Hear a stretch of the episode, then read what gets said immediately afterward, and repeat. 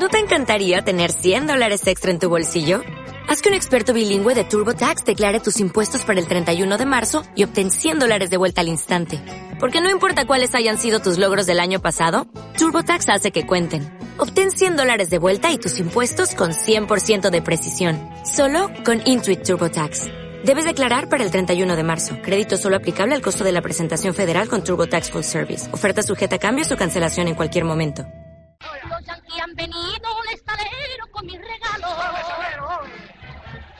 Y a las niñas bonitas van a obsequiarla con aeroplano. Con aeroplano de chorro libre que corta el aire. Y también rascacielos bien conservado en aire. Americano, viene pueblo.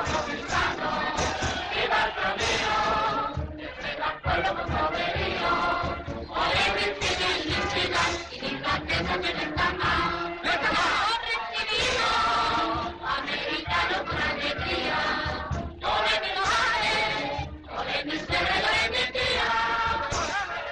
Hola, ¿qué tal? Buenos días, buenas tardes, buenas noches y bienvenidos, bienvenidas una semana más a los Jueves Mirando. Este programa de radio, este podcast que, como sabéis, recoge la actualidad y la historia del cine español. Como os hemos contado estas últimas semanas, estamos aprovechando los últimos programas del año 2021 para terminar, para darle el finiquito a ese especial que hemos estado realizando a lo largo de todo el año dedicado a la vida y la obra de Luis García Berlanga, uno de nuestros directores cinematográficos más conocidos y más reconocidos de la historia. Así que mm, este, eh, ya que estamos eh, pues casi ya ahí tocando las navidades, por lo menos en Madrid hay eh, luces por todas partes y no se puede caminar por las calles, así que, que parece que sí, que estamos casi en Navidad y, y entonces corresponde hacer el último programa dedicado a, don Luis, a don Luis García Berlanga. En él vamos a recopilar sus tres últimos largometrajes, eh, Moros y Cristianos, del año 1987, Todos a la cárcel, del año 1993, y París Tombuctú, del año 1999. Pero antes de, meternos con la filmografía y analizar estas tres películas que, cierran eh, la obra eh, cinematográfica de Luis García Berlanga, queríamos tener un recuerdo especial para algo que ha sucedido esta misma semana y que, y que la verdad nos ha puesto muy tristes y nos ha hecho reflexionar un poco también, ¿no? Nos ha hecho reflexionar acerca de, cómo se trata a las personas, de, cómo eh, su imagen eh, se vulnera y de cómo pues auténticas leyendas en nombre de, de la cuota de share y de las audiencias pues aparecen muchas veces uh, pisoteadas y vulgarizadas cuando es lo quizá lo último que se merecen ¿no? y estoy hablando obviamente de, de, la vida y la muerte de Verónica Forqué una de las actrices más reconocidas de nuestra historia y que bueno como todos eh, todas sabréis eh, lamentablemente ha fallecido estas semanas por, por bueno eh, cuestiones que no que no creo que no merece la pena Comentar más allá de, de, de, las que todos conocéis, ¿no? Eh, no, no creo que eh, hay que reflexionar un poquito también sobre el papel de los medios de prensa cuando se da una de estas situaciones y como eh, la falta de respeto, ¿no? Muchas veces con la, con la memoria y la vida de las personas y por alguien que, que lo ha dado todo y que nos, nos alegró muchas veces, porque de Verónica Forqué recordamos pues su, su capacidad de, de, actuación, su sonrisa permanente y, y, el buen humor que nos transmitía en muchas de esas películas como, como en Moros y Cristianos, como digo, de Luis García Berlanga, de la que hablaremos posteriormente. Pero yo creo, Ramón, que, que estos hechos que se han producido esta semana y la muerte de Verónica Forqué es un poco, un poco sintomática ¿no? de, de nuestros días, de las cosas eh, como, como están pasando y de, y de la poca memoria artística y sentimental que tenemos a veces con, con personas como, como Verónica. Sí, además se da también la circunstancia de que esto que comenta sobre los medios de comunicación y determinado tipo de programa o de entretenimiento, yo creo que se acaba trasladando también a la sociedad en general. No es el, el único factor que, provoca esto, pero se puede ver perfectamente en comentarios que se han visto, ¿no? De redes sociales respecto a su participación en, cierto programa de televisión que ha sido su última aparición pública y te das cuenta de que falta, no sé lo que falta, falta empatía, falta saber lo que es eh, que existe una persona más allá de su imagen y se pierde por completo, quizá para mal, esa especie de aura de intocables que tenían las estrellas de cine de antaño, ¿no? Estoy haciendo aquí una pequeña reivindicación de eso. Ahora son tan cercanas que es muy fácil ir a por ellas a destruirlas porque las tienes a, a un comentario de distancia en las redes sociales y, y cuando sucede además con alguien que tenía una imagen pública eh, tan querida y que era tan entrañable y que había hecho sobre todo reír, ¿no? Es probablemente lo que más se le reconoce en su papel de cómica a lo largo de su trayectoria, eh, pues todavía em, duele más, duele más ver cómo se trata a, una persona así que durante toda su carrera en el cine eh, esencialmente lo que nos hizo es eh, pasarlo bien y hacernos sentir bien en grandísimas películas que hizo como eh, la misma Bajarse al Mono, ¿no? Que recuerdo que la recuperé hace unos meses o el año pasado, ya no me acuerdo, se juntan los meses. Y, y ves sus interpretaciones y su mirada y su manera de hablar y su presencia en pantalla y su timing cómico y luego eso, ¿no? La imagen pública que daba que siempre tenía esa sonrisa y esa manera de tratar a los medios independientemente de cómo le tratasen a ella. Y en fin, que se va también una actriz que es historia del cine de los años 80 y 90, eh, tanto de televisión eh, y cine también, ah, que, que, desde luego es, es, una pérdida incalculable, ¿no? Para nuestro, para nuestro acervo cinematográfico y, y también eso, ¿no? Con personalidad, que a veces también se separa mucho una cosa de la otra, pero en este caso creo que no se podía separar esa manera de ser, de, esa, de la manera de actuar y de su manera de estar delante de las cámaras. Pues sí, sí, eh, eh, así es. Y, y, y, yo creo al final, Antonio, que, que, nos quedamos con eso, ¿no? Con su, con su carrera artística, con su voz, con su talento natural, ¿no? Para la comedia, que era una, una actriz más que, más que de método, de, arranque natural, ¿no? De, vida propia y, y, y, con una personalidad marcadísima y que, bueno, si, si hablamos de los años 80 y de los años 90 del cine, de la televisión en nuestro país, pues pocas actrices, actores, pocas voces más inconfundibles que la, que la, de, que la de Verónica Forqué. La verdad es que asociamos a Verónica Forqué a nombres importantísimos de nuestro cine como Pedro Almodóvar, por ejemplo, ¿no? incluso también, bueno, Mario Camus y la, no, y la comedia de los 90. Ella supo transitar muy bien, ¿no? Ese, ese paso del cine de los 80, de ese casi underground, del que tiene sus primeros papeles eh, importantes con Almodóvar, ¿no? Sobre todo en qué he hecho yo para merecer esto, que quizás sea la película que la posiciona en un primer nivel de, del cine español, en este primer nivel de, de de cómica, aunque ella tenía una trayectoria muy, muy amplia en los años previos, tanto en televisión, sobre todo trabajó mucho en televisión española, como en cine, al fin y al cabo siendo hija de José María Forqué, se le abrieron muchas puertas, pero no fue ni mucho menos una hija de. Muy pronto ella se hizo un nombre incluso por encima de, de su padre y gozó de una popularidad que así la demostraba, ¿no? Su talento, su sonrisa y su capacidad, yo creo que de, de hablar y de conectar con, con, el espectador a un nivel más allá de lo que pueda decir el guion, ¿no? A veces da la sensación de que Verónica Forqué protagonizaba sus propias películas, ¿no? Y había una película dentro siempre de cada personaje de, de Verónica Forqué. Y la lástima de todo esto es que el cine español no haya estado a la altura, ¿no? De, de actrices de esta categoría que en los últimos 10, 15 años eh, han carecido de, de protagonismo, ¿no? no han tenido papeles ni en televisión, ni en el cine, si acaso en el teatro, donde siempre podía seguir trabajando, pero sus papeles en el cine ya eran pequeños secundarios y en televisión tampoco había espacio. ¿no? Yo creo que esa pérdida de público adulto se constata y se demuestra en cómo una actriz como Verónica Forqué ha tenido que acabar su carrera en un reality lamentable en lugar de trabajar en una serie de ficción o en cine al nivel que se merecía. La última vez que leímos la gran pantalla fue en Salir del ropero, junto además con Rosa María Sardá, que falleció también el año pasado, pues se pierden pues, dos de las grandes cómicas del, siglo, del final del siglo XX, y no era precisamente una comedia a su altura. Todavía nos quedará por verla en alguna que otra película que ya se rodó y que tenía algún pequeño papel, en el que seguro que brillará y se despedirá como, como merece. Yo creo que todos vamos a recordarnos a esta Verónica Forqué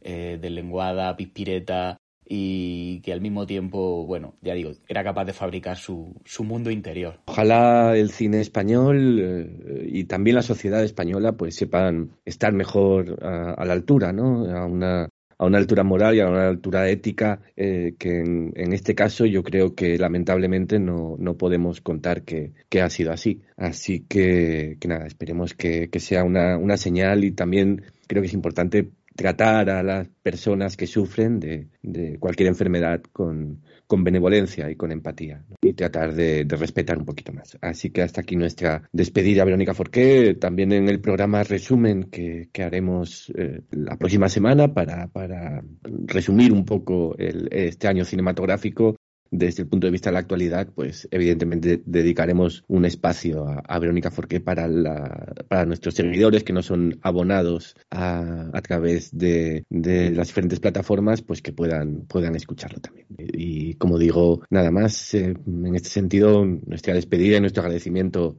a, Verónica Forqué por, por su arte y por su, y por su sonrisa. Bien, vamos a, a seguir con, con Luis García Berlanga y como digo, vamos a hablar de esta trilogía mm, eh, que, bueno, sería, eh, creo que quizá estaría bien preguntarnos y quizá podemos empezar por ahí, dar el primer punto a este, a este debate, hasta qué punto es una trilogía, hasta qué punto estas tres películas que nosotros hemos vinculado en cuanto a, una cuestión, una línea temporal, por ser las tres, eh, los tres últimos trabajos de, de, Luis García Berlanga, también, aparte de tener esa, esa, esa nexo temporal, también existe un nexo temático o artístico entre, entre ellas. No sé, como lo veis, qué, qué rasgos ¿no? podríamos utilizar para, para poder eh, unirlas. Evidentemente, ese, ese, esa línea línea coral, ¿no? Esas actuaciones eh, corales eh, que forman parte de, la genética eh, del cine de, Luis García Berlanga. Yo creo que también, y si queréis,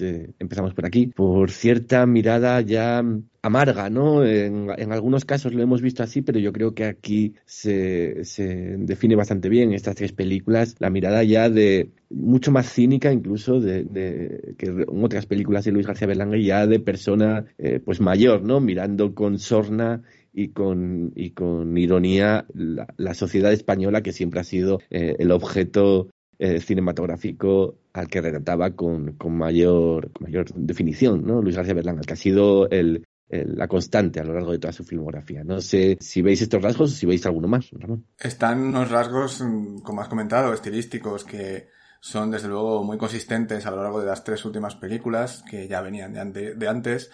Pero yo diría que sobre todo las dos primeras, Moros y Cristianos y Todos a la cárcel, parecen una continuación directa de la trilogía Leguineche, una especie de readaptación de los temas eh, más actuales, de acuerdo a la, a la, época en la que estaban, y en vez de hacer, echar la mirada atrás, se utiliza, incluso cuando se hace referencias al pasado, para criticar el presente de una manera muy directa. El presente, estamos hablando de finales de los 80, principios de los 90, Partido Socialista en el poder eh, y todo lo que ocurre alrededor de la corrupción y de, de muchos elementos eh, de crítica política y social de la época. De hecho, hay referencias a la telerrealidad, a, diferentes programas de televisión, a determinado tipo de corrupción política, a esa falta de valores políticos que hay detrás, que eso sobre todo se ve en y cristianos. Y la última, y la última para Istanbul yo la veo más separada de estas y como una especie de regreso físico y también metafórico y mental incluso a Calabuch que es, eh, se nota todavía más este contraste que comentas de un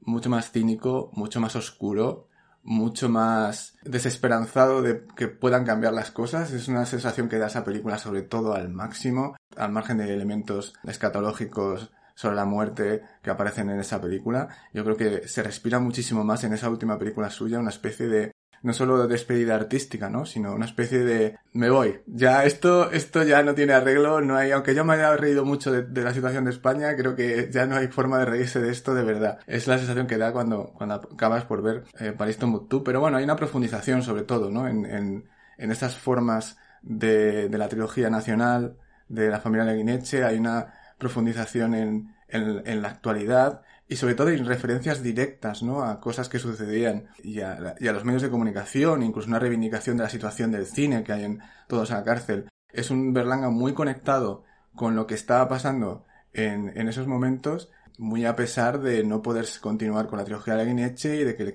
le, costase mucho sacar adelante sus películas y, y todo esto. Se le reconocen todos sus elementos, se reconoce esa actualización, pero sí esa falta, yo no sé si de, cierta positividad respecto a sus personajes que siempre tradicionalmente hemos detectado, eh, aquí como que ya está agotado esa especie de optimismo anarquista que se podía ver de fondo, ¿no? Aquí hasta los anarquistas ya pierden el sentido eh, al final de, su filmografía. Coincido en, lo que comentas también y que Paris Tombuctú quizá, ¿no? Dentro de, esta trilogía ficcional que nos hemos montado sería la más, la que está separada, ¿no? Un poco más de, de las otras dos y que, y que, bueno, la única eh, o lo único que las une en realidad sería esa mirada más, más oscura, ¿no? De, Luis García Berlanga, de señor que ya está un poco harto de todo, ¿no? Ya, ya de verdad. Y, nada, de, eh, sí, sí, sí me, me, hace gracia, ¿no? Porque me, me recordaba, eh, o decía Ramón, eh, París Tombuctú mencionándola con, con Calabuch. Luego, eh, cuando hablemos de la película más en concreto, sí os quiero mencionar una cosa al respecto, pero también se podría vincular con, con tamaño natural, ¿no? Por la presencia de Michel Piccoli y por, y por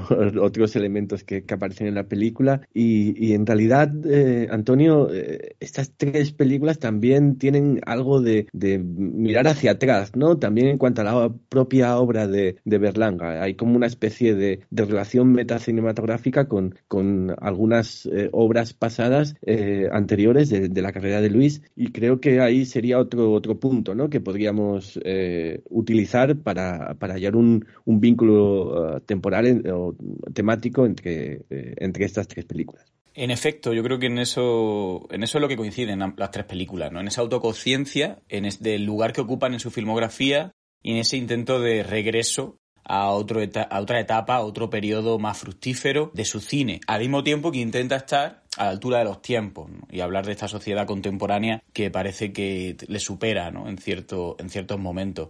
Y como bien comentaba ¿no? Eh, Ramón, el, el, éxito popular, ¿no? el éxito de público de la escopeta nacional, eh, creo que marcó eh, su forma de hacer cine, y tanto en Moro y Cristianos como sobre todo en toda la cárcel, el, el eco de, de, la escopeta nacional en la estructura, en ciertos diseños de personajes, bueno, el propio Saza, ¿no? En, en, en toda la cárcel, parece que dan forma, ¿no? De la, el, esa, esa forma de intentar repetir ese éxito popular, un éxito que no tuvieron ninguna de las dos películas, pero que él, en ese momento de esa etapa de su filmografía, eh, quizás es lo que más perse perseguía, ¿no? Tener un éxito de público, hacer una comedia lo más amplia y, y y general posible, ¿no? Que gustara más al público que a la crítica. De hecho, no estaba nada preocupado por lo que pudiera dejar o, de, o dejar de decir la crítica, no hacía películas para ello. Y eh, exactamente, ¿no? En, en, en París Tombuctú volvemos a tamaño natural y también volvemos a Calabuch, ¿no? En cierto modo, y estamos volviendo a, muchos más lugares de su filmografía. Quizás sea de las tres la más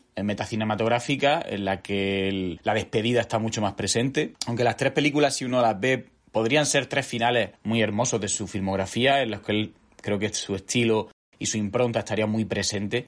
Pero sí es cierto que Paris Tombuctú es un poco un planeta ¿no? que orbita de una manera eh, diferente al resto, ¿no? Eh, lo que hace más difícil ver estas tres películas como trilogía. Quizás sí todo La cárcel y Moro y Cristianos tienen mucho más puntos en común, pero París Tombuctú muy rápidamente se establece como un territorio propio en el que las leyes de la lógica e incluso de lo berlanguiano también se rompen y se desvirtúan y una especie de regreso ¿no? a, esa, a ese paraíso berlanguiano imposible en el que yo creo que incluso llega a transgredir, a como en ninguna otra ocasión, pues la moral, la rectitud de sus personajes y, y bueno, llegando al punto ¿no? de la escatología y de, y de mostrar también desnudos masculinos, sobre todo, de una forma mucho más frontal. El, creo que es su película más libre en ese sentido, aunque por el guion y por también la puesta en escena eh, quizás no sea de las más trabajadas y también esté muy limitada ¿no? por, por esos contextos ¿no? de, de producción. Pero sí que me parece interesante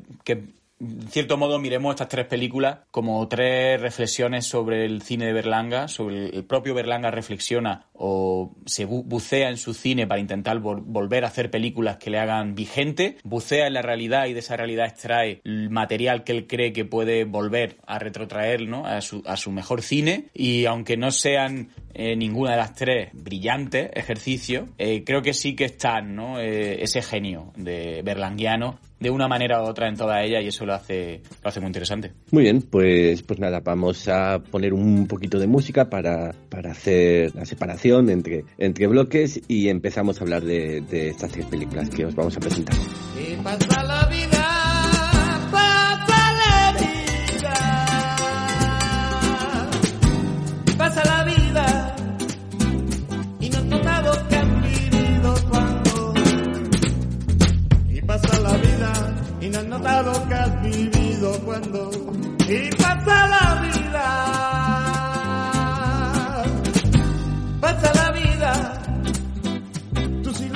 y tus bellos sueños. Todo se olvida, tus ilusiones y tus bellos sueños. Todo se olvida. Y pasa la vida, igual que pasa la corriente cuando el río calma. Y yo camino diferente, donde me quiera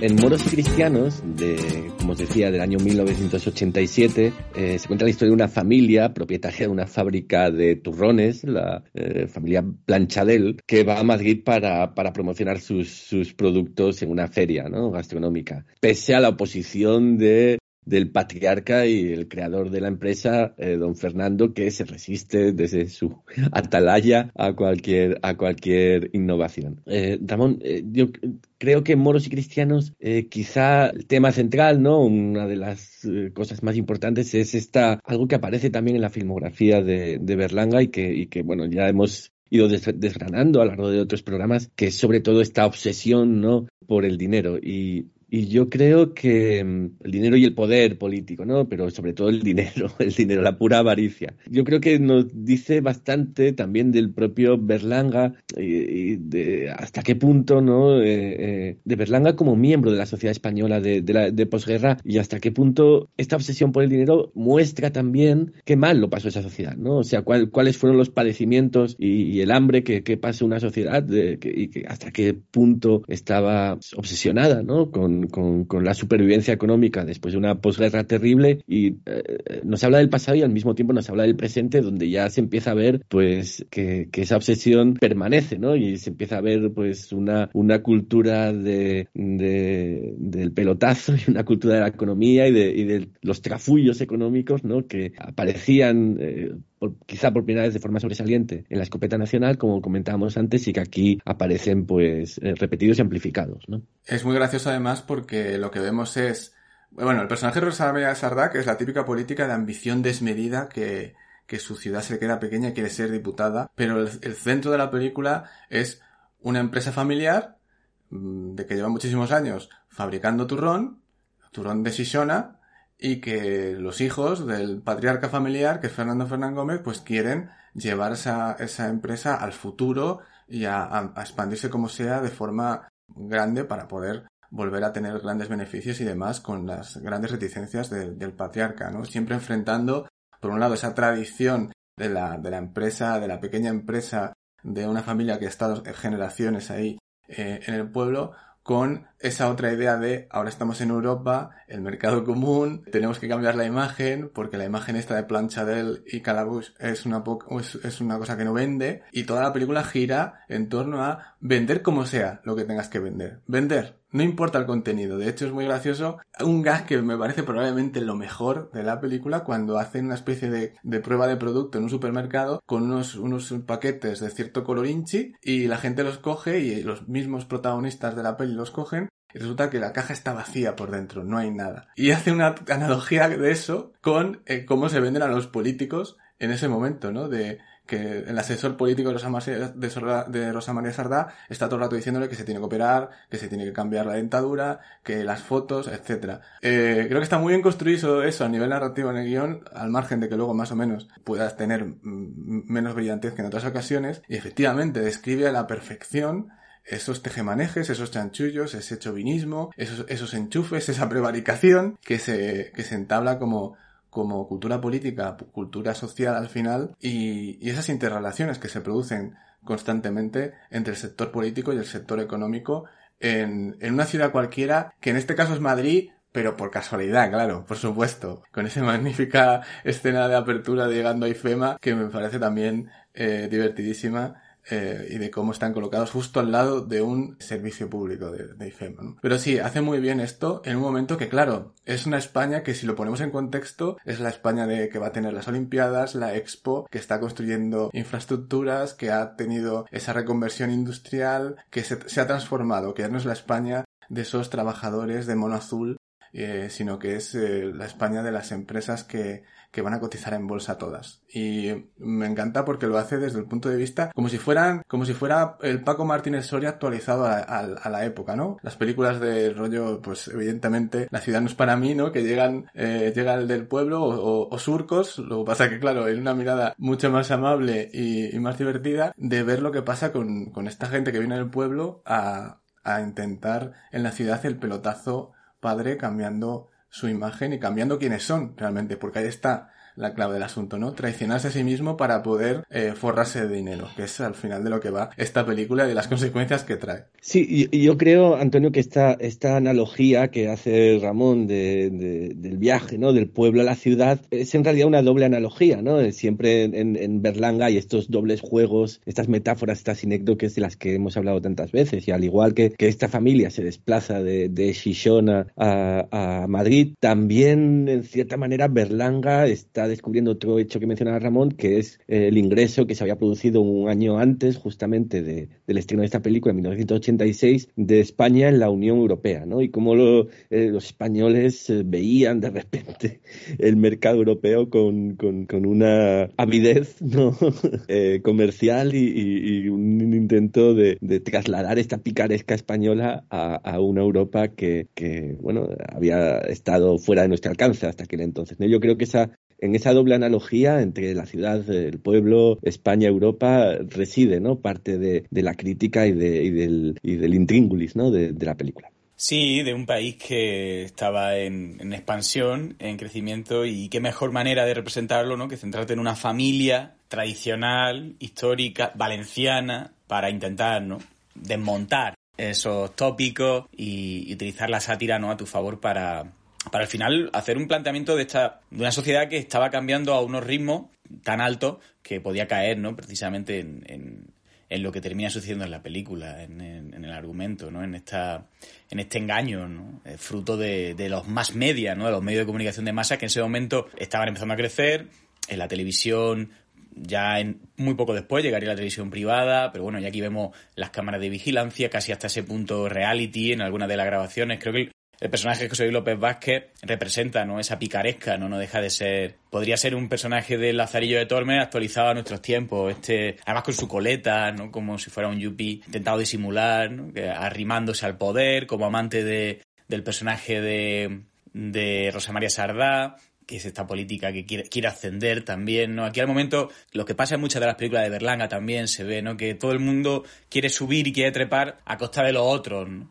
Y es lo que vemos constantemente en la película, como cada personaje, cada miembro de la familia intenta medrar en su propio beneficio, no tanto como en el de el colectivo, sino mirando en sí mismo. Y, y me gusta muchísimo este personaje, Soy López Vázquez, porque creo que encarna mucho simboliza lo que al final Fernando, al final Luis García Berlanga creo que plantea de manera abierta, pero a lo mejor incluso sin, sin, ser consciente en esta película, que es como el cine o el ser un artista o un, un, creador, un escritor te obliga a ser una persona de tu tiempo, ¿no? Aunque sea poniéndote una coleta falsa y aunque sea embaucando, mintiendo a los demás y incluso acabando haciendo un producto falso como el de esta el de esta marca de turrón que para la campaña publicitaria termina recurriendo a unos modelos eh, en lugar de a la familia, ¿no? Y ese es el riesgo, ¿no? Que tiene el cineasta en ese momento también, ¿no? En el de portal de hacer una película acorde al gusto de los tiempos, homogénea, que no moleste, ¿no? En la que nadie que pase alrededor diga, joder, qué feos son, no voy a comprar este, este turrón, no voy a ver esta película, pues puedas caer, ¿no? En hacer un cine vacío. Y él se niega, evidentemente, a ello y hay ese conflicto en el interior de la película que creo que se representa la puesta en escena con larguísimos planos secuencia. Yo creo que eh, tiene que ser de las películas con los planos secuencia más largos de la filmografía de Berlanga con algunas conversaciones en las que el movimiento de cámara pasa tan desapercibido y que uno hasta no se da cuenta de la, de la, ausencia de montaje. Y todo esto es posible también gracias a un reparto que yo creo que es la mayor suma ¿no? de talento que pudo tener en aquel momento Berlanga. De nuevo, por fin, vuelve a colaborar con Fernando Fernán Gómez después de, de, su, de su primera película, ¿no? De, de aquella eh, entrañable, ¿no? Ya, ya hablamos de, de, ella en su, en su momento, ¿no? Y por fin recuperada esa pareja feliz. que ya son, estamos hablando de casi 40 años después, 35 años después, vuelve a colaborar con Fernando Fernán Gómez como patriarca de esta familia que encarna ¿no? esta vieja sociedad o esta sociedad a la que incluso el propio Berlanga se puede ver más identificado eh, y, y por otro lado su hijo que lo que quieren al final es aprovecharse de esa, de esa saga familiar, de esa fábrica, para, para medrar cada uno a su manera. Y de hecho ahí el, el casting de, de Pedro Ruiz no me puede parecer, vaya, mejor, porque creo que está ahí, ¿no? tiene ese perfil, tiene ese don, esa labia y ese saber estar para parecer, ¿no? Y aparentar más de lo que es, igualmente, ¿no? El de Agustín González, ¿no? Con una ambición desmedida que no le importa ni siquiera meter a su padre, ¿no? En un, en un,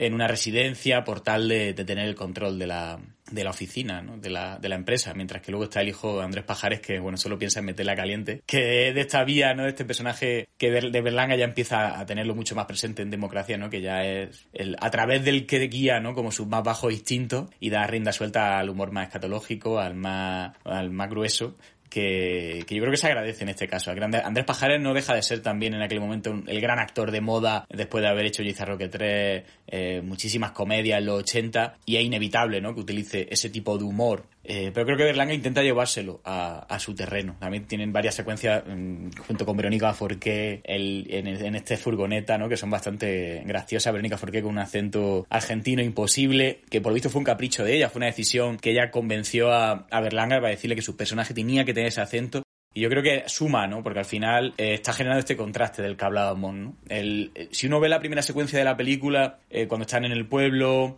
en la fábrica, y tienen esta conversación, ¿no? Cuando el niño dice, ay, yo quiero ir también a Madrid. Dice, no, no, a Madrid van solo hombres. Parece como si esta Valencia se hubiera quedado anclada en el tiempo, ¿no? Estuviera todavía en los años 60, en los años 50, con unos roles muy marcados, ¿no? El, el artesano que crea el turrón, como si fuera un ancestro, ¿no? Ya muy avanzada edad las mujeres que gestionan la empresa y el patriarca, que es el, bueno, el que encarna ¿no? los valores de, del negocio familiar. Pero claro, al llegar a Madrid todo esto se rompe, ¿no? Aquí ya empiezan a aparecer personajes de todo distinto tipo de pelaje, políticos, marquesas, esta, esta joven no secretaria argentina, el, el publicista, gente que rompe, que supuestamente vienen a hablar de una modernidad, pero que no hablan al final de, de ciertas posiciones eh, un poco falsas e impostadas en la sociedad por tal de mantener un estatus. Eh, social. ¿no? Y creo que ahí quizá la trama o el argumento se diluye o se dispersa en muchas ocasiones. El guion creo que tiene esa virtud de, al final la feria debería haber sido, a mi modo de ver, ¿no? El gran nexo, ¿no? De, y el gran clima de la película al que se conduciera todo, pero se vuelve muy dispersa muy pronto con sucesión de personajes, la televisión, esta señora, ¿no? Que,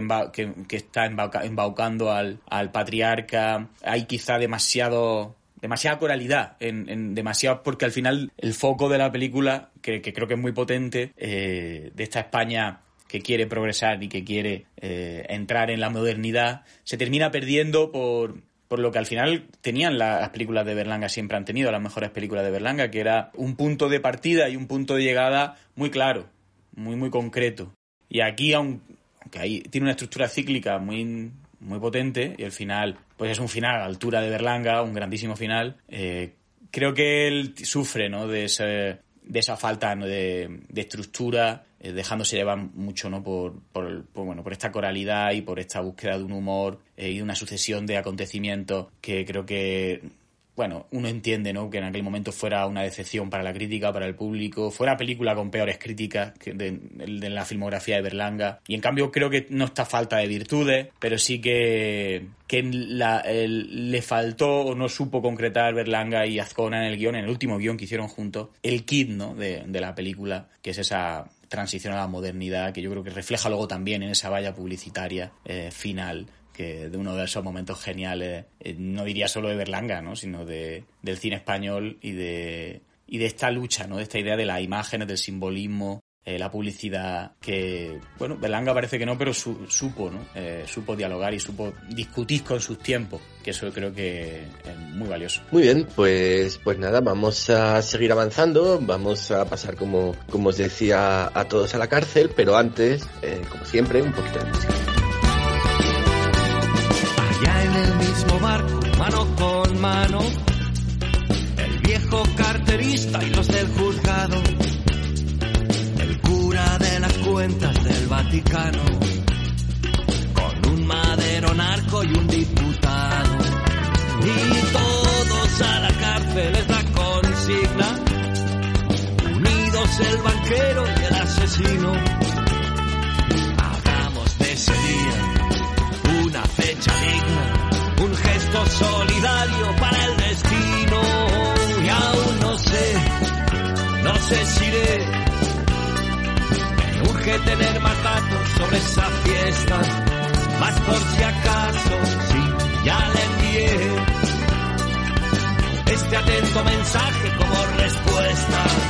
No sé si iremos, no sé si iremos, iremos, pero si vamos, ahí estaremos. Todos a la cárcel del año 1993 eh, se sitúa en la cárcel modelo de Valencia. Valencia, como no, Valencia siempre, Valencia otra vez, ¿no? Donde se va a celebrar el Día Internacional del Preso de Conciencia. Eh, aprovechando la ocasión, pues gente desde la política, la cultura, las ONGs, la farándula, eh, pues van a asistir a este acto que se celebra este, este día en la cárcel y bueno, como siempre, ¿no? Aprovechando la ocasión para, para hacer negocios, intentar eh, lucrarse lo más posible. Yo aquí, de todos en la cárcel, hay varios aspectos que me gustaría preguntaros, comentar con vosotros. Uno es que, que la película pues gana en ese año el Goya, bueno, el Goya Mejor Película y Goya al Mejor Director. No sé hasta qué punto consideráis que, que en cierta manera fue un Goya, una especie de Goya honorífico a toda la carrera de, García Berlanga y después algunas constantes ¿no? que, que aparecen en su cine y que aquí eh, aparecen muy reflejadas también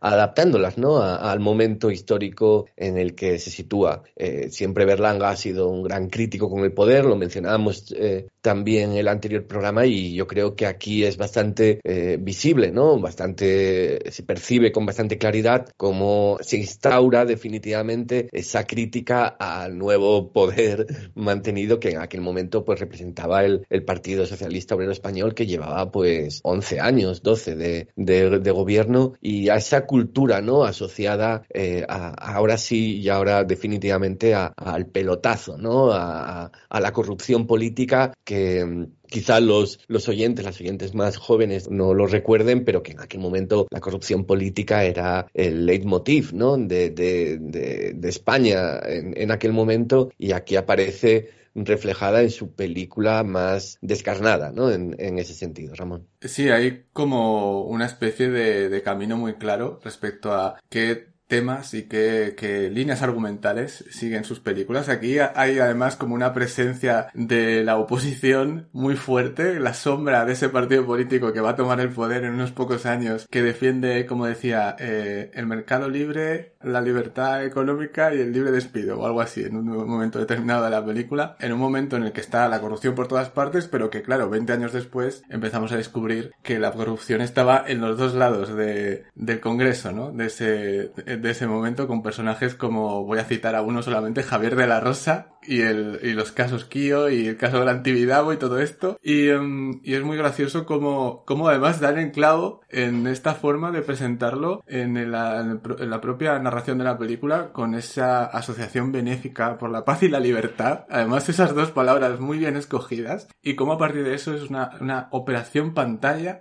para sacar a Torrebruno de la cárcel, que ya esto me parece una marcianada maravillosa, con Saza que pasa por ahí haciendo un poco también el personaje que hacía en la escopeta nacional de alguien que va ahí a hacer su chanchullo, pero que nada le sale bien y al final todo el mundo es menos honesto que él, ¿no? Y es, y hay críticas también a su propio personaje, por cierto, de la escopeta nacional, en algún momento, si no recuerdo mal, con una referencia al, al fabricante de, de los inodoros. Pero, pero es muy, muy interesante ver esto, además, cómo incluye referencias a la televisión de la época, porque hay una reportera que podría ser Mercedes Milá perfectamente, que en aquel momento tenía un programa de máxima audiencia que era Queremos Saber, el famoso programa donde apareció Paco Umbral con el Yo he venido aquí a hablar de mi libro y aquí no se ha de hablar de, hablar de mi libro, y un tipo de, de, televisión que se empezaba a establecer con programas como Quién sabe dónde, que también aparecerán más a, posteriori. Y es una época en la que ya ha aparecido por televisión, y esto me parece muy interesante eh, recordarlo, la serie de Los ladrones van a la oficina, donde aparece prácticamente todo el reparto de esta película y de Monos y cristianos y de también aparecen por ahí un montón de gente, ¿no? José Luis López Vázquez, Manuel Alexandre, aparecía también Guillermo Montesino, Resines, mucha gente de todos los que están aquí, incluso Quique San Francisco, que quiero recordar, ¿no? Que aparecía en cierto momento por ahí.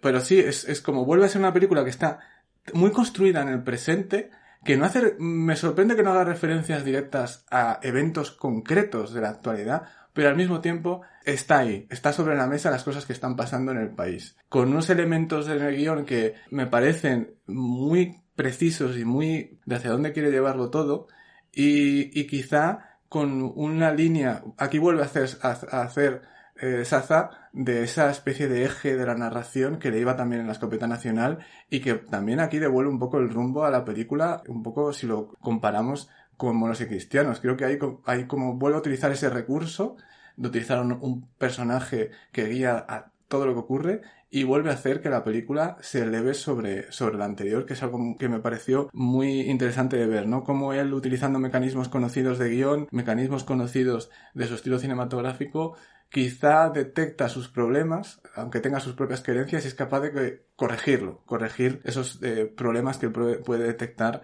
a la hora de hacer sus películas a posteriori, claro, porque cuando lo está haciendo, eh, él evidentemente toma las mejores decisiones que cree para ese momento. Pero luego todo esa cárcel es, es una recopilación de una gran cantidad de gags, de escenas, de ideas vuelve a ser un poco patrimonio nacional, pero en una cárcel en vez de en un, en un, en un palacio en mitad de Madrid. Que bueno, claro, al final puede ser un palacio en mitad de Madrid también una cárcel, por las, por los invitados que hay ahí, ¿no? Que aparecía hasta, hasta Juan Luis Galiardo y, y toda esta gente. Eh, también vuelve a ser un reparto inmenso que representa prácticamente todo el cine español. Me parece una película, además, que, que, con esa conexión con el Estados Unidos, esa crítica que también vuelve a ser una cosa que viene del pasado, de las de películas de, de hace décadas del mismo Berlanga, eh, también co conecta muy bien con la posición de España a nivel internacional y es que lo describe muy bien. Es una película que a pesar de que creo que en ningún momento llega a estar tan bien como otras películas suyas, tiene, por ejemplo, dos escenas. Una, un plano secuencia larguísimo cuando están en un comedor donde todos los personajes empiezan a intercambiar pareceres, diálogos, chanchullos, que me recuerda también mucho a la escopeta nacional y a la cena. Y luego la escena que hay en el patio de la cárcel, donde vuelve a ver estas dinámicas de poder, esta presencia de la oposición, del Partido Popular que está ahí, y ese momento que me parece angular de toda la película, que es cuando dice, vamos a cantar el himno, el himno de la sexta, de las uvas de la libertad y no sé qué, y en la pantalla se proyecta tengo un tractor amarillo, que podría ser perfectamente el himno en España en esa época porque fue el gran pelotazo, la canción del verano, y que se escuchó durante, durante meses. O sea, que realmente era era un director que se ve claramente que estaba muy en el momento, muy al día, que no era un director que, a pesar de que él mirase a su pasado, a su propia manera de hacer cine, siempre pues conservando su manera de hacer las cosas, estaba muy en el momento y muy en lo que ocurría en España. Creo que eso siempre es algo positivo que se puede decir de él, que en su manera de mirar el mundo, su alrededor, tenía muy presente la realidad, lo que estaba pasando en ese momento y era capaz de hacer, capaz de hacer películas que estaban realmente vivas, que estaban construyendo el presente. Y por eso cuando la ves hoy en día, a pesar de que está retratando algo que ocurría a principios de los años 90, lo sientes actual, actual y vigente. Y, es un mérito que tiene esta película sin ser, eh, como ya hemos comentado antes, de las más brillantes de su filmografía, que claro, también es un, es un nivel muy alto que poner a un cineasta como él que tiene esos hitos en su, trayectoria. Claro, es que como tú decías, ¿no? En aquel momento, pues, esa cultura del pelotazo estaba asociada a un partido determinado, al partido que lleva tantos años gobernando, pero, pero claro, eh, la vigencia sigue siendo total porque hemos visto lo que vino después, ¿no? Y ahora somos conscientes y tenemos la capacidad de, de hacer este recorrido histórico, esta memoria histórica y darnos cuenta de que es una constante en la historia española, ¿no? O, buena parte de su historia, pues, pues esta, esta forma de, de, comportamientos políticos. Yo coincido contigo, bueno, no lo has dicho explícitamente, explícitamente perdón, pero, pero sí se transcribe de lo que comentabas, que de esta última etapa a mí me parece quizá la película más acertada, ¿no? Y la que, y la que consigue mejor eh, los objetivos que parece que se planteaba Berlanga. Eso llama la atención, eh, sobre todo por la, por la no presencia de Azcona en el guion y Y, bueno, eh, pese a todo, pese a no tener esa presencia, yo creo que, Berlanga eh, la, consigue sobrellevar con, mucha dignidad y,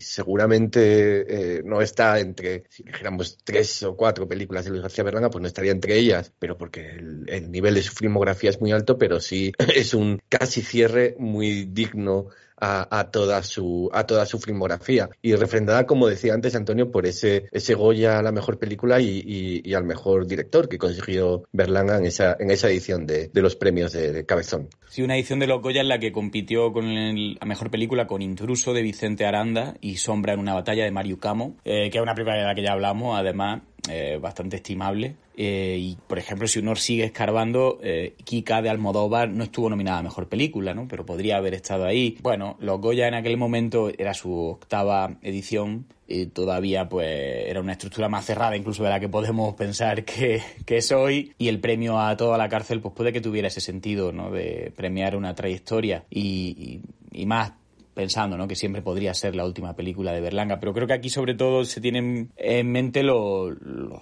en presente que estaba hablando. ¿no? De hecho, Berlanga siempre se lamentaba de que si la película hubiera salido un año más tarde, que hubiera sido todavía más actual, porque fue cuando ya estallaron todos los casos de corrupción a gran escala en el gobierno. Y esa, esa capacidad y esa lucidez y esa libertad también, ¿no? De, como hablábamos, ¿no? De denunciar durante el franquismo aquello que él veía como objeto de sátira eh, y al mismo tiempo hacerlo también en democracia, ¿no? Y hablar de esos temas que, que son muy relativos a la, al poder, al final, en cualquiera de sus formas, y cómo el, poder termina deformando a la sociedad y termina generando estos seres que son los que pululan en su filmografía, ¿no? Que son a revistas, que son gente solamente interesada en, en, en poder medrar, en poder enriquecerse a costa de, los demás. De hecho, el título tiene ya esa, esa fuerza, ¿no? Que es todos a la cárcel, ¿no? No hace distinción. Y en ese todo a la cárcel van de un lado a otro, de la prisión, ¿no? El, de hecho, creo que uno de los aciertos del guion es como esa pequeña intrahistoria que ocultan los presos. Eh, en concreto el de, el de Manuel Alexandre, que bueno, está en otro de esos papeles memorables del cine en el cine de Berlanga, con este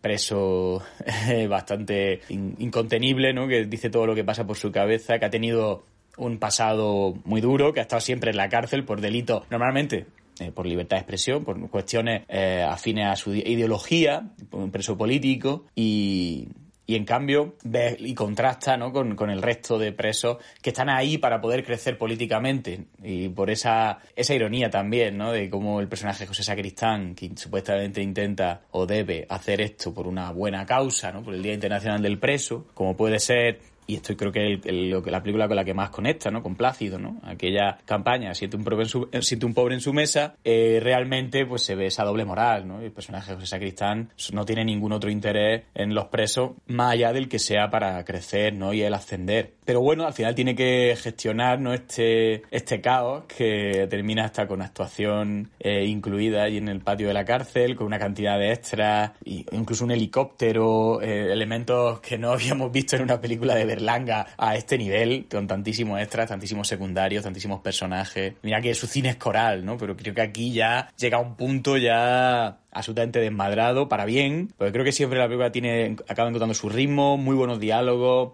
el humor escatológico muy presente, los pedos, no sé por qué, bueno, es un, uno de, los, de las presencias más destacadas de, de la película, bueno, este cocinero pues, sucio, ¿no? Y grasiento, el, el, propio personaje José López Vázquez, ¿no? Que fallece a mitad de película, ¿no? Y su cadáver va dando vueltas de un sitio a otro, cada vez más decrépito, que también es interesante, daría también para otro podcast, ¿no? Hablar de cómo la muerte termina entrando en, las películas de Berlanga de algún modo u otro, y cómo alrededor de esa muerte se genera una, una procesión o una falla, ¿no? podría decirse, ¿no? un espectáculo en, en toda la cárcel al final, con este desfile final de, lo, de, la, de la familia de, de, los turrones. Y aquí también, ¿no? con esta actuación musical, con este cantautor interpretando una canción política que se ve una acción política que le tienen que obligar a recordar porque ya se había olvidado de estas canciones políticas que ya no le interesan a nadie y, que, que, se ve interrumpida por, por ese zapato, esa canción de zapato veloz, por el tractor amarillo, que, que es un momento brillante que habla de unos tiempos, ¿no? De cómo ha cambiado el cuento y de cómo unas inquietudes políticas que había en la sociedad y de cambiar la, de cambiar la sociedad, ¿no? Y de cambiar las relaciones eh, se acaban, acaban siendo olvidadas por tal de trepar, ¿no? Eh, y el tractor amarillo, pues creo que habla de, esa, de ese olvido colectivo,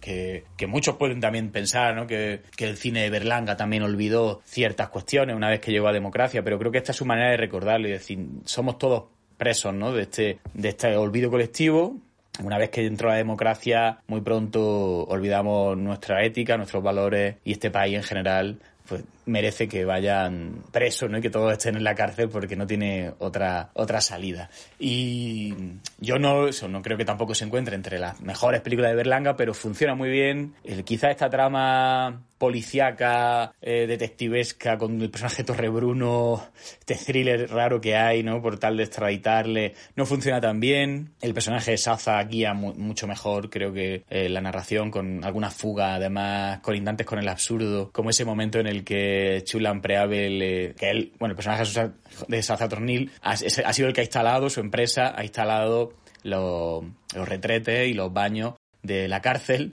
y él va a cobrar lo que no se le ha pagado todavía. Y la señora Chulan Preave le cuenta que, que eso está muy mal organizado porque a través del váter él escucha al resto de presos y hay un momento genial que, en el que tiran de la cisterna para comprobarlo y, se ahoga alguien, como si por debajo de la cisterna hubiera un preso y estuviera ahogándose. Pues esos puntos de absurdo y esa, y esa capacidad que tiene para al final crear un, microcosmo en una película que transcurre como en un día, dos días, eh, funciona muy bien y además muy, un gran equilibrio entre actores clásicos, Alexandre, Saza, Sacristán, Agustín González, Juan Luis Galeardo, con gente joven, relativamente joven, ¿no? Antonio Resines, Miguel Reyán, eh, Santiago Segura, que también tiene un, un pequeño papel, que también repetirá en París Tombuctú con mayor presencia, o sea que Berlanga mm, siempre ha tenido no solo buen ojo, sino muy buena capacidad para ensamblar a su reparto y, aquí lo logra, ¿no? sobradamente. Y además tiene un final precioso, al ritmo de la música y creo que ese, ese personaje de Saza conecta mucho con, con el Casen de Plácido en muchas cosas, con este hombre superado por las circunstancias que ya aquí más no podemos no llegamos a empatizar con él porque de nuevo vemos que es un personaje bastante retorcido, pero que termina siendo ahogado, ¿no? y engullido por las circunstancias y termina en la cárcel, una cárcel a la que él iba para intentar cobrar y de la que terminará estando más tiempo del, del, que esperaba. Sí, también en ese en esa panoplia de actoral, ¿no? Recordar a otro personaje inolvidable, yo creo para, para todos como es Luis Ciges, ¿no? Con, en el papel imposible de, de ese bosnio eh, adoptado que bueno, es, es un, una auténtica genialidad y, y, un, y, un, precioso recuerdo, ¿no? De, ese, de esa eh, de esa figura eh, incomparable como es la de, la de Luis Ciges. Pues eh, nada, si os parece, vamos a hacer la última pausa musical y terminamos con París Tumulto. Vamos allá. Hoy resulta que es lo mismo ser derecho que traigo. Ignorante, sabio, chorro, pretencioso, estafador. Todo es igual, nada es mejor. Lo mismo un burro que un gran profesor. No hay emplazado ni escalafón los inmorales nos han igualado si uno vive en la impostura y otro afana en su ambición. Da lo mismo que sea cura, colchonero, rey de bastos, cara duro polizón. Qué falta de respeto, que atropello a la razón. Cualquiera es un señor, cualquiera es un ladrón, mezclaos con Toscanini, Ringo Starr y Napoleón. Don Bosco y la Miñón, John Leno y San Martín, igual que en la vidriera irrespetuosa de los cambalaches, se ha mezclado la vida y herida por un sable sin remanche. Uh, París Tomoutou del año 1999 cuenta la historia de Michel de Sassant, un uh, cirujano plástico parisino muy reconocido que está harto de todo, ¿no? Eh, como, aquel personaje que, interpretaba el mismo actor Michel Piccoli unos años antes en, en Tamaño Natural. Ese, ese, hastío vital pues le lleva a fugarse, ¿no? A, a dejarlo todo atrás en busca de no sabemos qué, bien, en busca de, de la libertad, en busca simplemente de huir, huir por huir, ¿no? Y mm, como siempre sucede en estas eh, películas de, de Berlanga, Ramón, eh, yo las comparaba antes con las de John Huston, ¿no? Con El Tesoro de Sierra Madre, con estas películas al final, eh, los objetivos, el motor que mueve a estos, a estos personajes en busca de, de, de su meta final siempre termina fallando de alguna manera y aquí eh, quizá es lo más amargo porque eh, se muestra que ni siquiera la huida es posible, ¿no? Antes hablábamos de dos películas que yo creo que es preciso mencionar al hablar de París Tombuctú. Una es eh, Tamaño Natural, eh, a la cual hay bastantes guiños por este personaje de, de, Michel Piccoli, por el propio actor que interpreta a ambos papeles protagónicos en, las dos películas. También en un momento dado eh, se acuesta con una especie de muñeca de, de, madera, ¿no? Lo que parece un guiño bastante evidente. Y otra es Calabug, ¿no? Donde termina llegando este, este personaje huido. Y es quizá la diferencia con, con el Calabut eh, original es que ahí veíamos a, a, este personaje que llega al pueblo desde como un lo veíamos como la cámara y la historia está situada como el pueblo y el personaje desde fuera. Y aquí estamos como dentro del personaje, ¿no? Es, ha habido, han pasado muchos años y el punto de vista se, se modifica naturalmente, pero en cualquier caso eh, hay, que, hay que mirar atrás para, y yo creo que es la película de, de Luis García Berlanga, ya mencionábamos algo al, al inicio del programa, que más mira hacia atrás, ¿no? Hacia la, historia y hacia su historia, hacia la historia de, de, su propio cine. Y hasta la propia historia de la película de Calabuch, porque hay referencias incluso a los americanos con, con la con la marina que aparecen ahí y todo esto. Es una película muy oscura, muy negra. Eh, es probablemente eh, negra además y mucho más perturbadora, yo diría, que las grandes películas cómicas que siempre tenían algo eh, de, de, oscuridad detrás, ¿no? Como la misma Plácido u, u otras. Al margen del verdugo, que era una película que abiertamente trataba un tema ya muy complicado, muy complejo y, y, con ciertas connotaciones muy directas, no, no, tan, no tan sutiles. Aquí es esto, la presencia de la muerte, del final, de un hombre que va, que está en ese pueblo eh, por un accidente y que durante gran parte del metraje de la película es él intentando irse del pueblo, que es lo opuesto a lo que ocurría con el personaje protagonista de, de Calabuch, de aquel sabio atómico que realmente él quería quedarse allí. Seguir su vida era maravilloso, él había encontrado el paraíso. Y él en realidad es un hombre, el,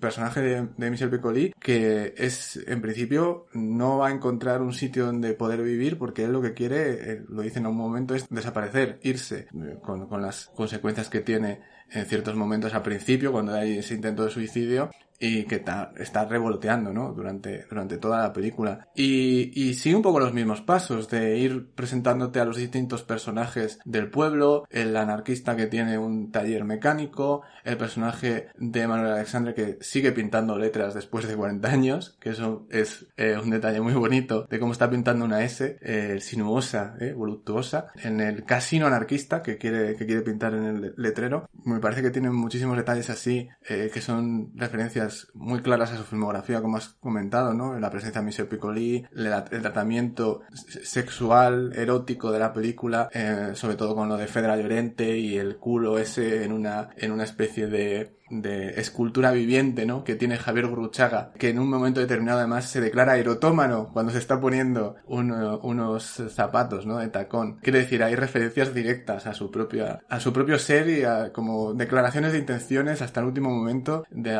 que no estaba dispuesto a, a renunciar. Y, y bueno, luego lo que, lo que, lo que sí tiene esta película y es esa contradicción otra vez de nuevo de Berlanga, de que buscando desaparecer el, perso el personaje protagonista acaba teniendo una especie de, de aparición, de, de visión de señal divina de que a lo mejor no debería desaparecer, ¿no? De que a lo mejor hay razones para, para, para vivir. Y está eso también muy presente en otros personajes de, de la película, en los hermanos que están enfrentándose todo el rato por la herencia de sus padres, eh, en el personaje de, del anarquista que tiene preparada una bomba, y suponemos de la guerra civil, dispuesta para explotar y armar no sabemos muy bien qué en, cu- en cualquier momento durante ciertos momentos de la película que no sabemos qué va a ocurrir con eso que también es un añadido que también parece una referencia a, a ciertos aspectos ¿no? de la pirotecnia en Calabuch porque hay, hay, cierto, hay ciertos instantes en los que se habla de fija, fíjate fuegos artificiales y cómo se, cómo se asusta primero en serio después en broma Michel Piccoli cuando, cuando están con la mascleta que le hacen llamar ¿no? la mascleta y están al lado de un campo de tiros de, de la OTAN pues este tipo de detalles, ¿no? Que te hacen rápidamente evocar al pasado, pero al mismo tiempo ese contraste hace que te des cuenta todo lo que ha pasado desde entonces, desde esa otra película, y cómo se ha transformado el propio Berlanga y cómo se ha transformado la propia película que estás viendo, que no tiene absolutamente nada que ver con aquella otra o con las anteriores a las que puede hacer referencia. Y es una película pesimista, yo creo. Yo creo que es profundamente pesimista, pero que en el fondo al final sale reforzada esta idea que hemos visto a lo largo de toda su carrera de creer en las personas y de tratar a los personajes desde esa mirada tierna, con cariño, con, con lo que realmente se los que realmente se merecen esa preocupación y esa, esa forma cuidadosa de, de tratarlos en el relato eh, son los personajes, los personajes siempre por encima de cualquier otra cosa, del, del eh, bagaje ideológico, de la inscripción política y incluso desde sus diferencias fundamentales. Eh, tenemos un, un interrogatorio con la policía muy gracioso eh, cuando le están mirando los antecedentes y le dicen, ¿cómo sabe usted que me llevé tal cosa tal? Pascal, ¿no? Y señala al ordenador donde están sus, sus antecedentes. eh, con la policía. Quiero decir, al final, eh, también son, bueno, el, el, el párroco que aparece, eh, que Santiago Segura, y la relación con el cura ortodoxo que aparece. Hay como una serie de relaciones entre personajes que son opuestos, que están todo el rato en conflicto, pero que en el fondo, al final, todas esas diferencias de esta película eh, se acaban superando. Incluso el de Juan Diego con su con su mujer eh, que hace Fedra Llorente, que están separados hasta cierto hasta cierto punto. Es, yo diría que está por todas partes esta idea. Esta idea última final de Berlanga, de el individuo, la persona, está por encima de cualquier otras cosas que puedas adscribirle como que puedan definir a cada uno de nosotros y que se supera simplemente pues en el trato diario.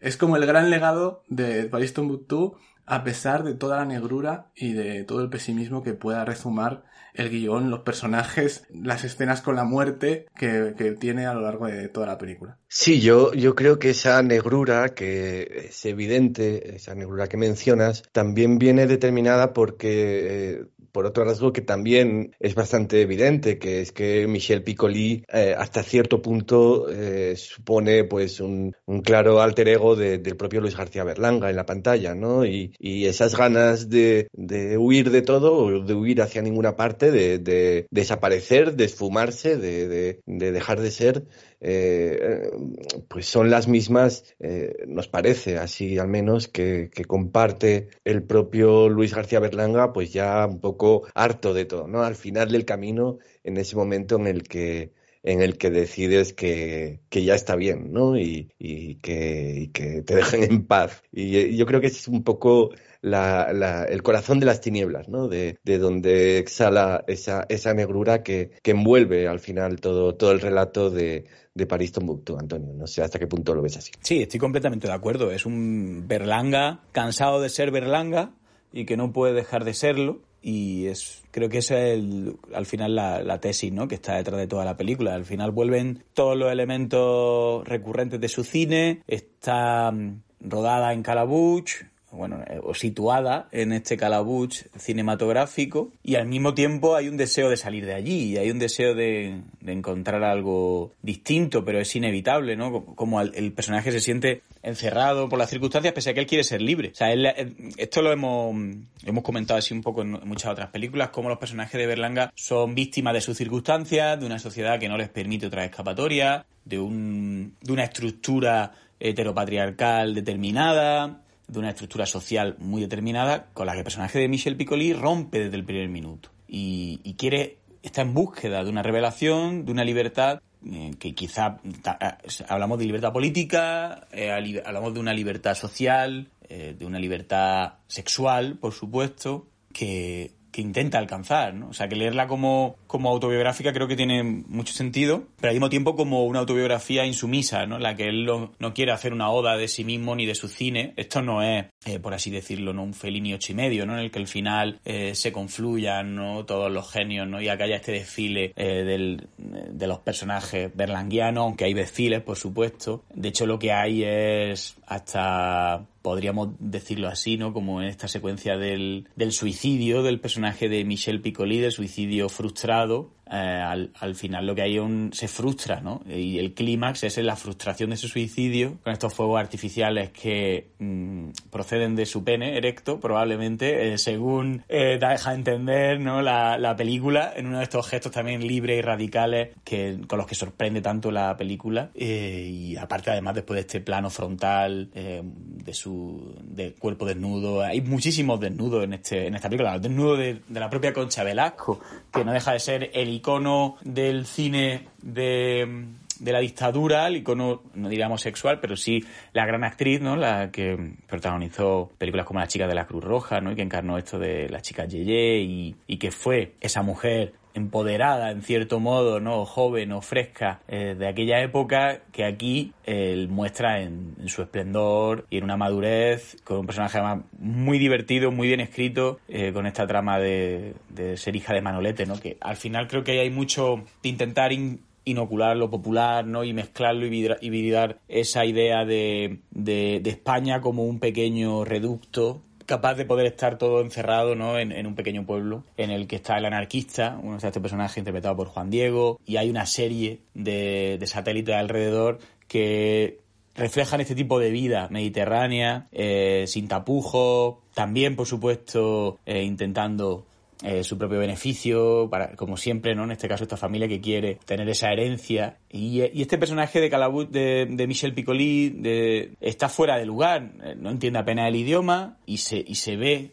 como preso ¿no? de este caos. ¿no? Eh, el trabajo que hace Michel Piccoli a nivel actoral es de una generosidad y de un sacrificio a nivel corporal, a nivel escénico, eh, cómo aguanta y cómo soporta todo lo que le permite y todo lo que le dicta eh, Luis García Berlanga, tiene muchísimo mérito. también está este personaje ¿no? de este muñeco eh, de madera este que, que, dialoga también con la muñeca de tamaño natural. Ya digo, hay muchas, muchas, muchos detalles y muchos guiños que nos vuelven a su cine. El propio personaje de Manuel Alexandre pintando a mano eh, esa, esa señal, ¿no? Y hablando de que las S eh, son un mundo y porque son voluptuosas. de, estos, estos gestos, ¿no? Que nos regala y que quedan ahí para la posteridad, ¿no? Si uno quiere ver la filmografía de Berlanga casi como una serie de relaciones personales entre actores, directores, puede ver, más allá de lo que hablemos de los argumentos de las películas, de lo que hablemos de su puesta en escena, eh, parece como que hay mucho de esa capacidad de, escribir personajes, de trabajar con actores que, son mucho más que eso y en los que dejan algo de sí, en los que crea unos vínculos que, bueno, que son muy, muy especiales. Y aquí, en este caso, quizá, pues la planificación o la puesta en escena de la película es mucho más sencilla o menos elaborada que en otras ocasiones, también por, por, la, por la ya avanzada edad de Berlanga, también por la avanzada edad de Piccoli y del resto del reparto. Y no hay esa necesidad de, de crear ¿no? grandes secuencias, en plano secuencia, ni, ni otro tipo de bueno planteamientos eh, que vengan a, a modernizar eh, la idea del cine. ¿no? yo creo que esta película ya está hecha incluso en contra del espectador. Si bien hablábamos antes que toda la cárcel o en concreto Mori Cristiano sí que estaban hechas muy para el espectador de aquella época, tanto por temas como por a nivel de puesta en escena, a nivel cómico, esta película parece estar hecha en contra, para sacar al espectador, ¿no? para que el espectador no comprenda eh, qué está sucediendo, ni, ni, que esto se adecue a, a unas normas preestablecidas, ni siquiera en el propio mundo berlanguiano. Y eso creo que esa es lo que hace más pura esta película, que es completamente imperfecta, que, que no está entre los títulos más memorables de su filmografía. Iba a decir que no iba a pasar a los anales de, su, de, la historia, pero eso tendría una doble lectura con tanto con el cartel, con alguna, alguna escena de la película que no, donde no voy a entrar. Pero sí que es, creo que una despedida muy libre, eh, absolutamente libre, que creo que refleja lo que había siempre por debajo de Berlanga, ¿no? ese deseo de libertad, esa necesidad de romper los tabúes de la época. Y ya ha llegado al cambio de siglo, que no es baladí, ¿no? El hecho de que la película acabe en, en las campanadas del año 2000, pues creo que lo que uno ve es esta necesidad imperiosa de Berlanga por, por hacer un cine a, a, la altura de los tiempos, eh, que, que, siempre sea inconformista, que siempre sea crítico, que siempre eh, rompa ¿no? con esa lectura eh, de la realidad, que siempre haya una visión crítica y satírica y también rompa con tabú, por supuesto, pero que al mismo tiempo pues no deja de ser preso de su tiempo ¿no? y el tiempo en el que está. Y él no es un ciudadano moderno, ya es su tiempo como que ha pasado y en, en estas tres películas yo creo que uno lo puede ver también, ¿no? Esa, esa, esa fricción ¿no? entre una modernidad que viene forzada quizá a la sociedad y un cine de una raíces mucho más clásicas que intenta romper ¿no? con esos tabúes y que en cierto modo se queda en un limbo, ¿no? Y esta película se queda en ese limbo berlanguiano desde el que es muy, yo creo que es muy interesante verla. Muy bien, pues, pues muchas gracias Antonio y, y hasta aquí terminamos, hasta aquí llega este, este especial que hemos dedicado a, Luis García Berlanga, pero bueno, antes de terminar ya sabéis que siempre elegimos nuestro momento favorito de cada película y yo creo que, que para terminar este especial podemos hacer algo así pero transformado, ¿no? Vamos a escuchar un poco de música y, y vemos cómo, cómo ponemos el cierre definitivo a, este, a esta serie que le hemos dedicado al, al cine hasta Valencia. Yo no necesito conversar porque adivino que ya sabe cómo soy. Tú me has conocido siempre. Tú cuando me miras puedes ver dentro de mí lo que ni yo puedo entender. Yo te he conocido siempre. Amigos para siempre, mi know will be my friend. Amigos para siempre, mi solo ya no ven. Friends for life, no summer or spring. Amigos para siempre. I feel you need me even when we are apart. Just knowing you are in this my heart. Muy bien, pues como, como os decía, vamos a, cerrar definitivamente este programa y, este, y esta serie de programas eh, que, hemos dedicado a Luis García Berlanga, este director mítico ¿no? de, del cine español. Y yo creo que una buena forma de hacerlo es que eh, hagamos un poco de, análisis, de recuerdo de, pensamiento colectivo acerca de qué nos ha aportado a nosotros también el, recuperar toda la filmografía de, del director eh, valenciano viéndola eh, así, ¿no? A lo largo de, un año como, hemos estado haciendo, porque al mismo tiempo que, que hablábamos de las películas, pues lógicamente hemos ido viéndolas también para, refrescarlas, ¿no? Y, para poder ponerlas en contexto. Y yo creo... Uh, o en mi caso por lo menos, eh, Ramón, luego ahora me dices el tuyo, que sobre todo eh, lo que más destacaría es, son estas galerías, ¿no? Estos túneles, estos hilos secretos que, que conectan a um, la filmografía de, de, de, Berlanga a lo largo de, de, todas sus películas, ¿no? Muchas veces no tenemos ocasión de, ver todas las obras de un, de un director, de un artista, de forma eh, consecutiva y a lo largo de toda su historia, y yo creo que que, al hacerlo así es evidente en el caso de, de, Berlanga, pero en muchos otros casos pues también lo será, como de repente no aparecen esos, esos pasillos eh, eh, ocultos, eh, esos pasadizos que conectan a toda su filmografía y que, y que la convierten en un todo coherente, ¿no? Hemos, hemos puesto muchos ejemplos a lo largo de, de, de todos los programas, pero bueno, baste con mencionar los que, los que hemos hecho referencia hoy mismo, ¿no? Ese, ese Manuel Alexandre que, que aparte de, al que declaramos una vez más nuestro amor, pero que aparecía en Calabut y, y ahora en París Tombuctú, pues en el mismo papel, ¿no? Ese, esa representación de la sociedad española y su, y, y, y la mirada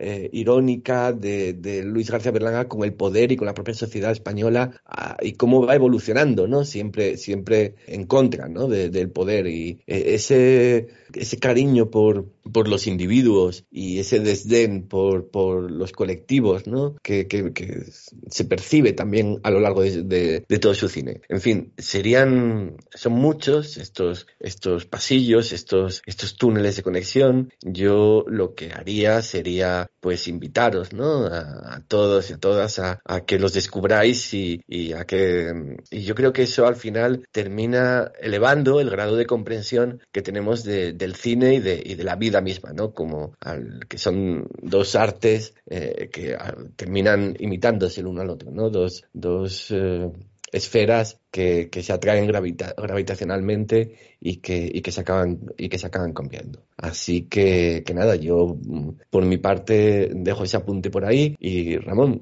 comenta tú lo que te, lo que te parezca y lo que te haya aportado, ¿no? Este, este repaso a la, a la filmografía que completa de, de Berlanga es muy difícil probablemente resumir todas las cosas de las que uno se da cuenta al ver la filmografía de Berlanga a lo largo de, de 50, o sí, 50 años prácticamente, desde esa pareja feliz hasta Paris Tombuctú.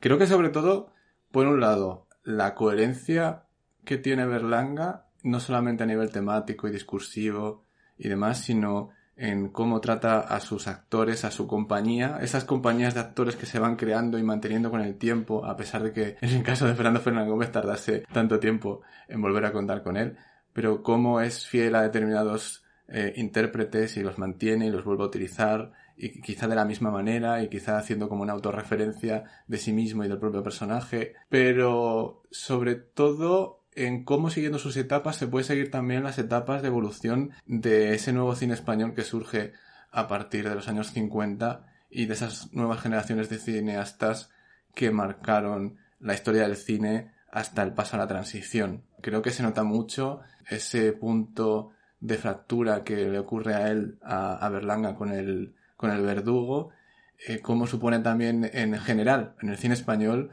el comienzo también de, de, una nueva forma de entender el cine que se va transformando y que va llegando pues a lo que serían los, los nuevos directores y las nuevas películas que veremos en los años 70 que en él mismo ya se traduce ¿no? en transformarse su, su forma de, de rodar y su forma de contar historias y su mayor libertad a la hora de desenvolverse con lo que quiere contar creo que, que eso sobre todo, ¿no? Que crea como una especie de estructura a partir de la que te puedes guiar para ver un poco cómo se transformó a la vez tanto la sociedad como el mismo, el mismo cine que estaba intentando reflejarla de forma reprimida o de forma más libre después. Y luego el que creo que es quien mejor ha representado la frustración en el cine, la frustración en general del individuo y del español en particular en sus películas, ¿no? Siempre con esas ilusiones que nunca llegan a, buen término sea para hacer el bien o sea para hacer el mal, eh, en un sentido u otro.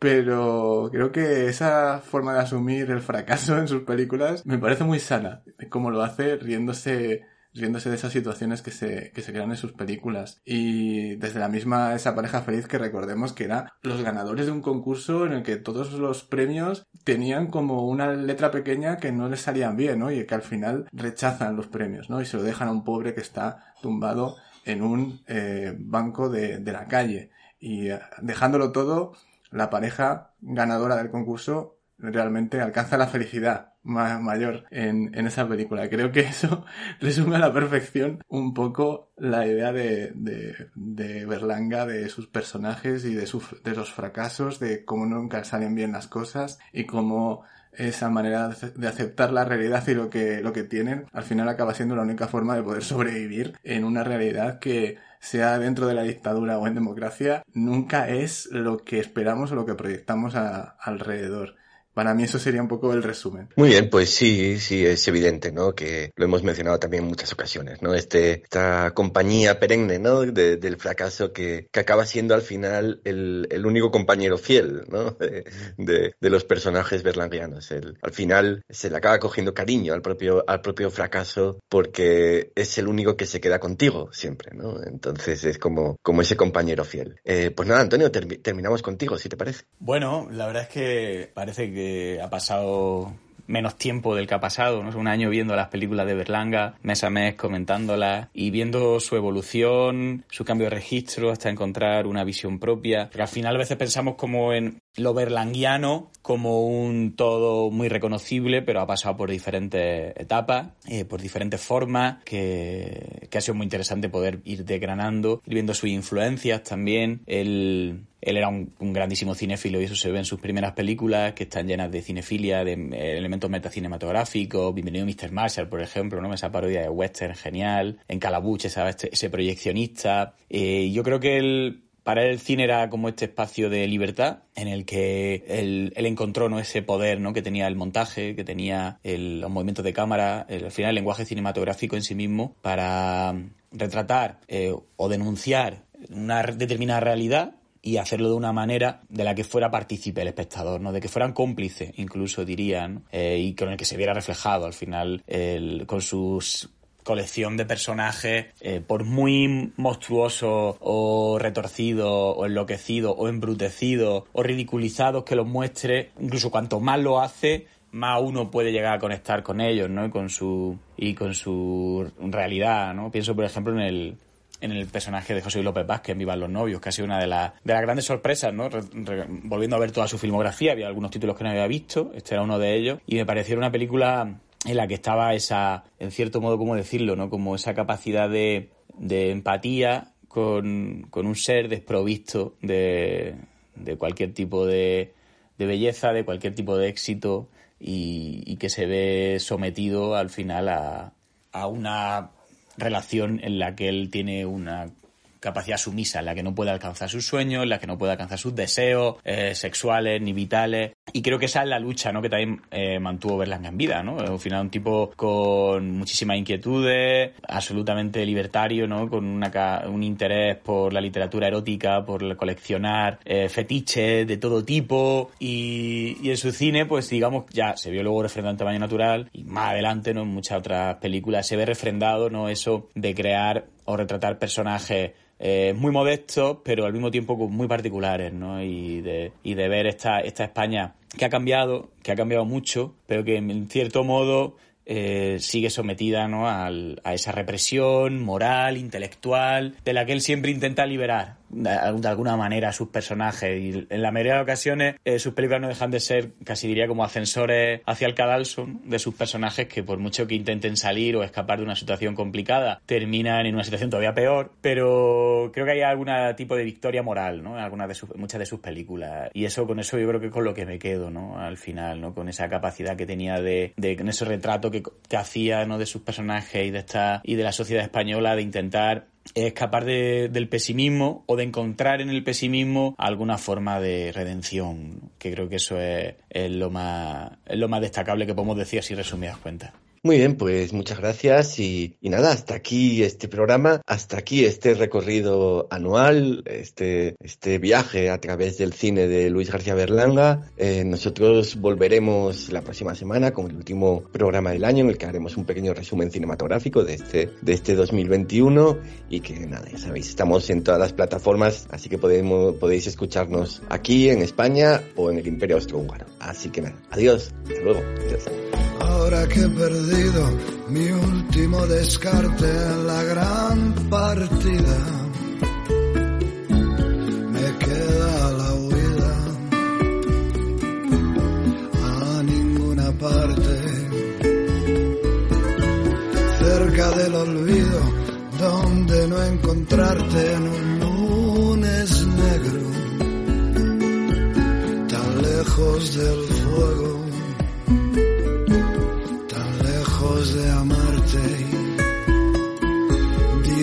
adiós a la pasión, adiós a la emoción del amor y su abrazo. Ya ves yo que fui tanto, pongo punto y aparte. Adiós al sueño aquel de amor a flor de piel, tan lejos del deseo viajo como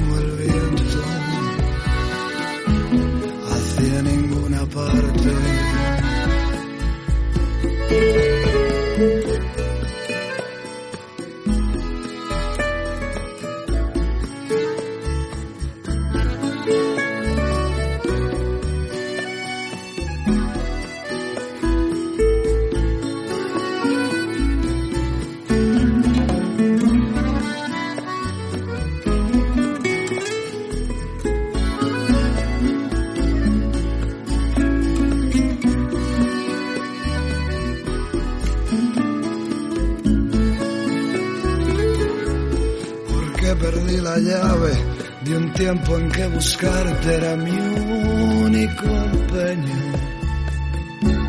Al fin seré mi dueño, allá en ninguna parte. Y ya encontré la clave de mi último descarte en este lunes ciego,